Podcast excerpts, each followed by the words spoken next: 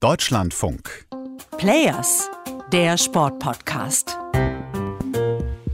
Einmal durchatmen. Jawohl. Führung für Deutschland. Erstmalig.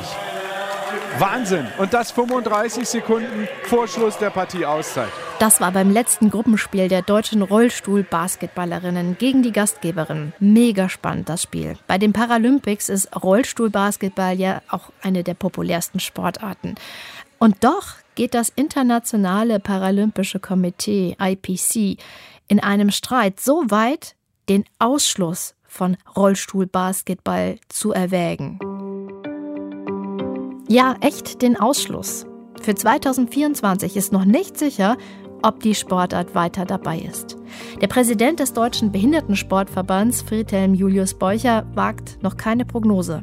Kann aber versichern, dass ich auch weltweit nach Bündnispartnern suchen werde, um diese Sportart für die Paralympics zu erhalten und dass wir auch in Paris Rollstuhlbasketball sehen können. Versicherte Beucher in der ARD. Der Streit wabert schon länger. Und warum? Weil Rollstuhlbasketball inklusiver denkt als das Internationale Paralympische Komitee. Weil die Sportart Menschen mit und ohne oder wenig Behinderung zusammenbringt. Und etwas weiter gedacht geht es darum, wem gehören die Paralympischen Spiele? Was, wenn jemand nicht genug behindert ist? Zu wenig für die Paralympics, zu viel für Olympia. Darum geht es heute hier bei Players. Hier ist Jessica und schön, dass ihr wieder dabei seid.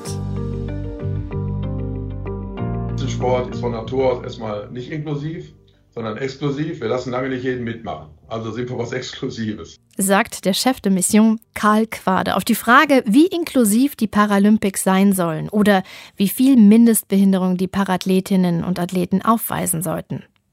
Die Exklusivität drückt sich ja generell im Spitzensport darin aus, dass die sportliche Qualifikation erreicht werden muss, um eben dabei sein zu dürfen. Bei den Paralympics kommt aber noch eine Komponente dazu. Die Teilnehmerinnen und Teilnehmer müssen eine von zehn vom IPC vorgegebene anerkannte körperliche Einschränkung aufweisen. Da gehört zum Beispiel nicht dazu Schmerzsyndrome, als ein Beispiel. Ja? Und wir hatten in der Vergangenheit auch im Rollstuhl Basketball einige Sportlerinnen und Sportler, die aufgrund von Schmerzsyndromen klassifiziert waren. Die dürfen jetzt nicht mehr bei den Paralympics mitmachen. Das prominenteste Beispiel ist der Brite George Bates. Mit der strikten Umsetzung dieses neuen Klassifizierungssystems war er raus aus dem Spitzensport. Und auch für die deutsche Fahnenträgerin Mareike Miller und ihre Teamkollegin Barbara Groß war es ganz schön eng. Da gab es eine lange Unsicherheit, ob sie dabei sein dürfen oder nicht. Bei Mareike Miller ging es praktisch um die Frage, ob ihr kaputtes Knie kaputt genug ist. Sie kann laufen, aber für olympischen Spitzensport wäre sie wiederum zu eingeschränkt. Ja, und am Ende ging es ja für sie wie auch für Barbara Groß dann doch noch gut aus. Und sie war ja sogar die Fahnenträgerin bei der Eröffnungsfeier. Mareike Miller, die Hamburgerin, mit Gänsehaut. Ich fand auch gerade in der Show sehr gut die Inklusion transportiert. Ich glaube, das ist ein guter Punkt, mal überhaupt über Inklusion zu sprechen. Also, das Ziel ist im Grunde klar.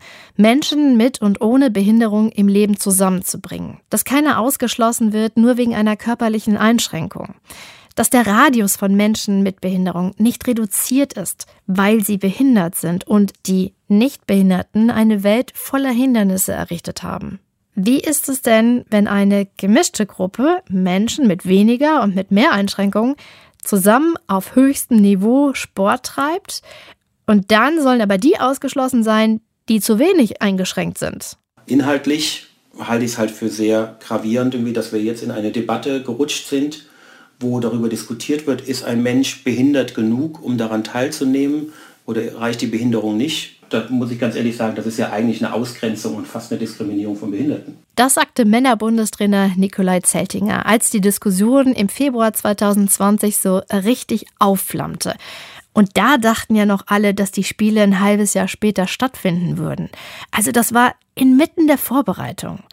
Am Ende hat die Verschiebung dazu geführt, dass dann sogar noch genug Zeit war für neue medizinische Gutachten für Tokio und dann eben doch viele dabei sein durften. Aber die Debatte ist nicht vorbei. Und was da aufeinander prallt, Das sind im Grunde zwei ganz unterschiedliche Einstellungen zum Thema Inklusion. Wir versuchen doch überall den Sport von Menschen mit und ohne Behinderung zusammenzubringen. Das heißt also, dass man Minimalbehinderte, wie das in dieser Fachsprache heißt, doch nicht ausgrenzen kann. Sagt Beucher, der Präsident des Deutschen Behindertensportverbands. Ja, so war bislang auch der Ansatz der Rollstuhlbasketballer auch des früheren IPC-Präsidenten Sir Philip Craven, übrigens selbst mal Rollstuhlbasketballer, die Gruppen gemischt zu haben und auch im Spitzensport die Inklusion zu leben. Es wird ja durch das Punktesystem ausgeglichen. Ich weiß nicht, ob ihr das kennt. Das ist ja so, leichter eingeschränkte Spieler werden mit 4 bis 4,5 Punkten bewertet. Spieler mit großen Einschränkungen, wie zum Beispiel eine Querschnittslähmung, dann mit einem Punkt. Und die fünf auf dem Feld dürfen zusammen nie mehr als 14 Punkte haben. Damit ist dann gewährleistet, dass alle zusammen Sport machen und die mit größeren Einschränkungen nicht rausgedrängt werden. Die sind übrigens oft auch selber Topscorer. Es ist nicht so, als wenn immer nur die mit weniger Einschränkungen da die Topspieler wären. Und diese Denke, die dahinter steckt, die hat sich beim Rollstuhlbasketball schon so weiterentwickelt, dass das Rad eigentlich nur schwer zurückzudrehen ist.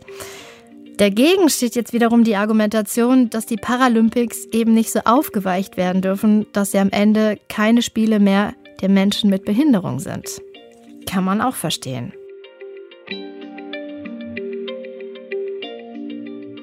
Ist also alles nicht so ganz einfach.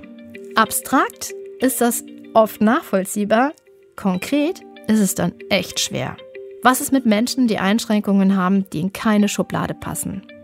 George Bates, der Rollstuhlbasketballer mit dem Schmerzsyndrom, überlegte sogar laut, ein Bein amputieren zu lassen, damit er dann startberechtigt bleibt. Das ist eine Katastrophe, wenn ein Mensch plötzlich sagt, okay, ich muss mir aber eine Mindestbehinderung jetzt zufügen, weil sonst kann ich nicht weiter meinen Sport betreiben, weil man von Verbandsseite Regeln verändert hat. Sagt Thomas Abel, Professor für paralympischen Sport an der Deutschen Sporthochschule Köln.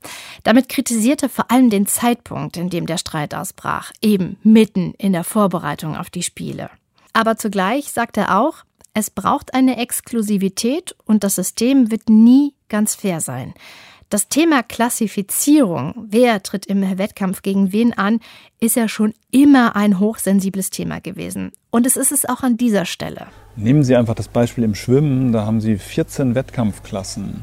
Und innerhalb der 14 Wettkampfklassen ist trotzdem in einer Klasse wieder so jemand, der von seinen Funktionalitäten eher positiv innerhalb dieser eigenen Klasse liegt oder eher negativ. Dann könnte der, der weiter unten liegt, auch sagen, das ist unfair. Wir brauchen noch eine 15., eine 16. oder eine 17. Klasse. Und das wäre auch fairer. Und gleichsam würde man dann sagen, naja, das versteht aber jetzt zunehmend dann wirklich gar nie, niemand mehr, warum wir jetzt schon den 14., 15. und dann 16. Endlauf über 100 Meter Kraul haben. Für den Individualsport gehe ich da mit. Aber für den Mannschaftssport finde ich den Weg, den die Rollstuhlbasketballer bisher gefahren sind, eigentlich schon ganz gut. Und da bin ich nicht alleine. Aus dem Rollstuhlsport höre ich von vielen Stimmen, die das eine Bereicherung finden, dass die Gruppen gemischt sind.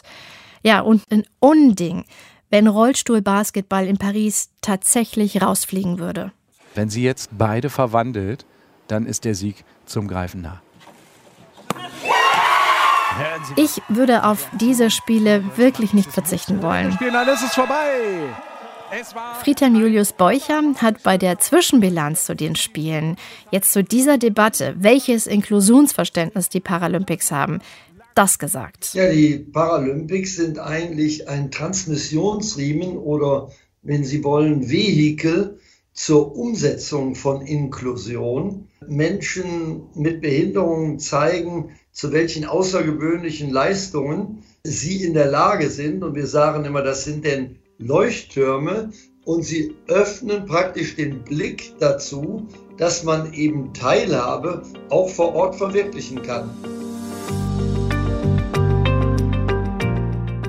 Also ich glaube, die Diskussion wird noch lange weitergehen und wir behalten das im Blick, versprochen. Auf jeden Fall bin ich allein durch die Debatte nochmal für viele Feinheiten im Parasport sensibilisiert worden und das finde ich auch schon ein Wert an sich. Ja, und das Thema Klassifizierung, das ist so komplex, dass das nochmal ein eigenes Podcast-Thema ist. Das machen wir dann beim nächsten Mal. Für heute sage ich Tschüss, macht's gut.